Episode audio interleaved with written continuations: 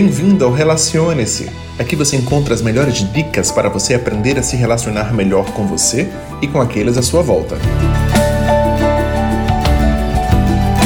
Eu sou o psicólogo e coach Vitor Luiz e estaremos juntos a partir de agora. Oi, gente, tudo bem?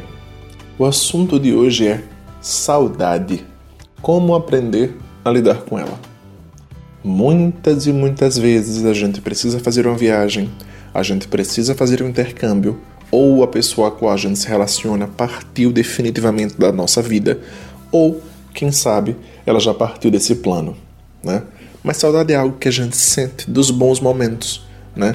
Daquelas oportunidades em que nós tivemos boa memória, que a gente viveu uma experiência muito bacana, algo que foi significativo para a gente.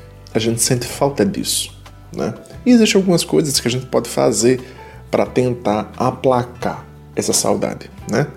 É olhar as fotos, é sentir a emoção daquilo que foi muito bem vivido, é olhar os vídeos. Para os casais que namoram à distância, é, é tentar criar uma rotina de comunicação. Quando a gente se vê, quando que a gente pode assistir um filme juntos, quando que a gente vai assistir uma série, qual o livro que nós vamos ver juntos e qual o dia da semana e o horário que a gente pode se comunicar. Por quê?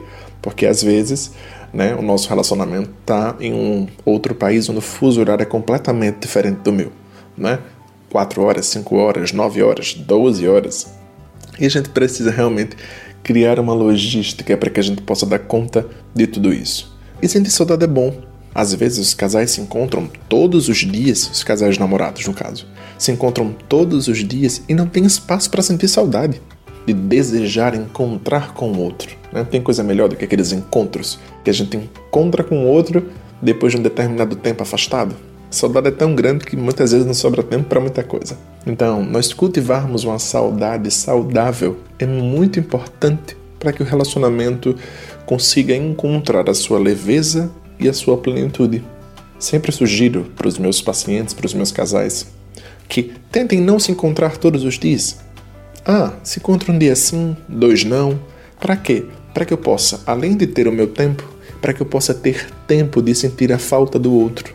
Porque quando eu não sinto a falta do outro, eu começo a relaxar em algumas coisas. Então eu deixo de levar um chocolate, eu deixo de levar uma flor, eu deixo de fazer determinados elogios, eu deixo de ficar atento aos detalhes. E isso é muito importante na construção e no fortalecimento do relacionamento. Então, assim, se você está muito junto do teu relacionamento, para um pouquinho, cria um espaço, cria uma distância e entenda que a saudade ela pode ser muito positiva quando a gente aprende a lidar com ela. Pensa nisso. Talvez isso fará uma incrível diferença no seu relacionamento. Chegamos ao fim deste encontro e eu gostaria de agradecer a sua audiência. Se você acredita que essas palavras podem ajudar alguém, compartilhe com ela. E caso você deseje acompanhar dicas sobre outros assuntos, me segue lá no Instagram, arroba. Tchau, tchau.